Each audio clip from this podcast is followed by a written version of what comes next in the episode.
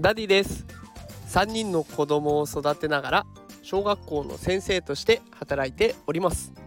このラジオでは子育てや教育を楽にできるそんなヒントを毎日お送りしております。さあ今日のテーマは子育て叱る教育はトレードオフというテーマでお送りしていきたいと思います。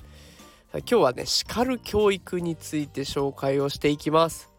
あのきっとねこれを聞きのあなたも他の子を叱ることってあんまりしないけど我が子になると話は別なんだよなとかつい叱っちゃうんだよなってそんな悩みあるんじゃないでしょうか。で私もねこう気持ちのゆとりがないとすぐに叱っちゃうんですよね。でそんな叱る教育って子育てにとって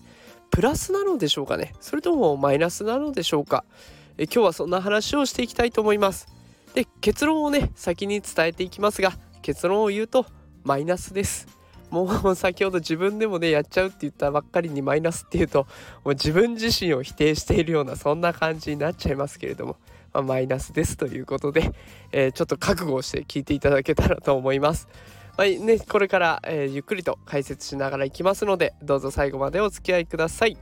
さあそれでは行きたいと思います。この叱る叱られるっていう問題ですがまずは叱る人の方から見ていきますね叱る人ってどうして叱るんでしょうか？これ考えてみると答えはシンプルで他人を思い通りに動かしたいんですよ。ね、例えばおもちゃを片付けるそんな場面を想定してみると子供にね「おもちゃ片付けなさい!」って強い口調で言えば叱っている状態ですよね。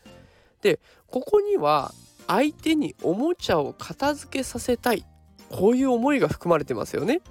でこうやって言うことで相手をコントロールしたいと相手が片付けるっていう行動になるようにそういうふうにコントロールするために叱るという行動をとっているそんな状態なんですね。じゃあ叱られた人はそれに対してどういった反応を取るんでしょうかもうここで選択肢は2つしかありません。1つ目反抗する。2つ目従う。これしかないんですね。でこれ脳の構造上この2択を迫られてしまうんです。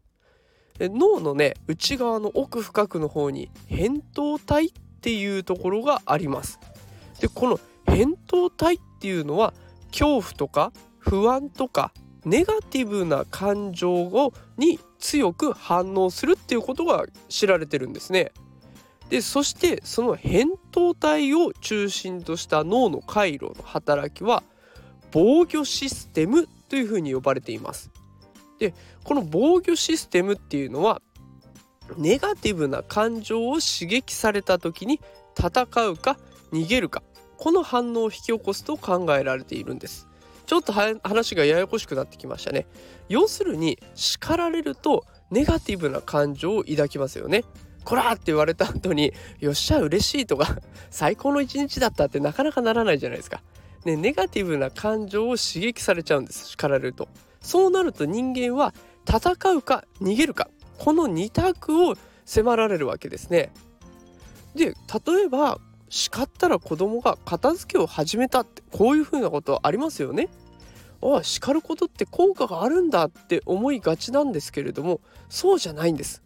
叱られたから子供からしたら叱られないように逃げているという選択をしてるだけなんですね。要するにその場しのぎなんです。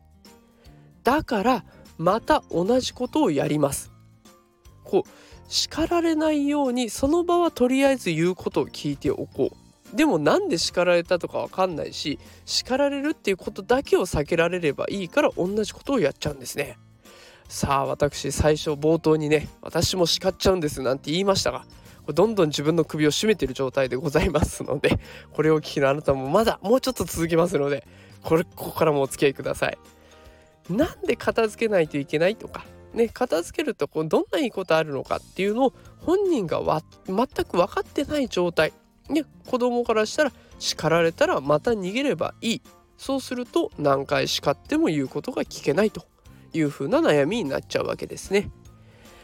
さあ、えー、ここまでね叱る側叱られる側で話を展開してきましたけれどもこうね叱ることっていうのはトレードオフだよって題名で、えー、話をさせていただきました。これを象徴するような事例紹介します。私のお家の話でございます。もう残念ですね私の、えー、今の実践は。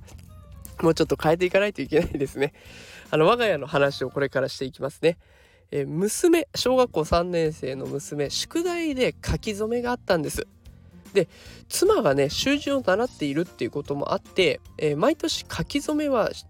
妻が娘を見ているそんな状況が続いています。で今年ねあの初めて筆で書くっていうこともあって妻もね相当気合が入っていたんだと思います。であの3人子供がいますので下の2人の子たちはね私が公園の方に連れ出していきました。でこうたまに電話をかけるんですよ。もう終わったかなってそうするともうちょっとかかりそうでも何回か連絡するんですけどなかなか終わんないんですよ。で結局2時間ぐらいかけてね作品を仕上げたというような状況ですがこう家に帰ってみると、まあ、娘が疲れきってるんです。でどうやら相当叱られたという話でございました。で後からね娘に聞いた後日談にはなるんですけれども書き初めの宿題とは別に出しても出さなくてもいいよやりたい人いたらもあの言ってねっていうような習字で物をあの筆で物を書く課題があったらしいんですよ。で娘の友達はやりたいって言ってもう紙をもらったらしいんです。でも娘はもらわなかった。でそれどうして？って聞いてみたらこれ以上叱られるのは嫌だったからって答えたんですよ。娘はねこう書き初めで叱られることをきっと予想してたんです。そしてその苦しみが続くっていうことを恐れました。ね、だから叱るっていうことで技能が上達することはいっぱいあると思います。でだけど叱ることで脳が逃げる状態になってそれが増えていくと子供は挑戦しなくなっちゃいます。ね、だから叱ることってトレードオフなんですよ。叱れば技能は上達するかもしれないけれども逃げる状態チャレンジしなくなるっていう状態になっちゃう。さあどちらを取りますか？ね、あのもちろん叱るっていうのはね目の前の行動を変える力はあります危険なことをやめさせるとか、ね、子供の行動を即座に止める必要がある場面、ね、そこ走ったら危ない飛び出しちゃダメだよとか。ねハサミ持ってたらそれは危ないから一回起きなさいとかね。いろんな場面非常に有効な効果的なものになってます。叱るっていうこと。でも何のためにその行動をさせようとしているのかしっかりと伝えていく必要があります。で片付けもほらいい加減片付けなさいって頭ごなしに言うだけじゃなくってどうして片付けないといけないのか。部屋を清潔にするためかもしれません。安全に生活をするためかもしれません。ね。どうして片付けをしていった方がいいのかっていうのも伝えていく。それも冷静に伝えていくっていうことが必要になりそうです。もしねあの叱り続ければ子供は逃げ続ける。ね。それかだんだん反抗的になってくる。これは学校の子たちで私重々ね痛いほど理解をしています。叱ることだけが手段ではありません。私はこのことを肝に銘じてねこれから娘と付き合っていかないといけないなと思っています。さあ今日のねこの放送が子育てのヒントになったら嬉しいなと思っております、えー、最後まで聞いてくださってありがとうございました。このような放送ね毎日続けていきますのでもしよかったらフォローしておいてください。えー、それでは今日も聞いてくださってありがとうございます。また明日夕方5時にお会いしましょう。それではまた明日。さようなら。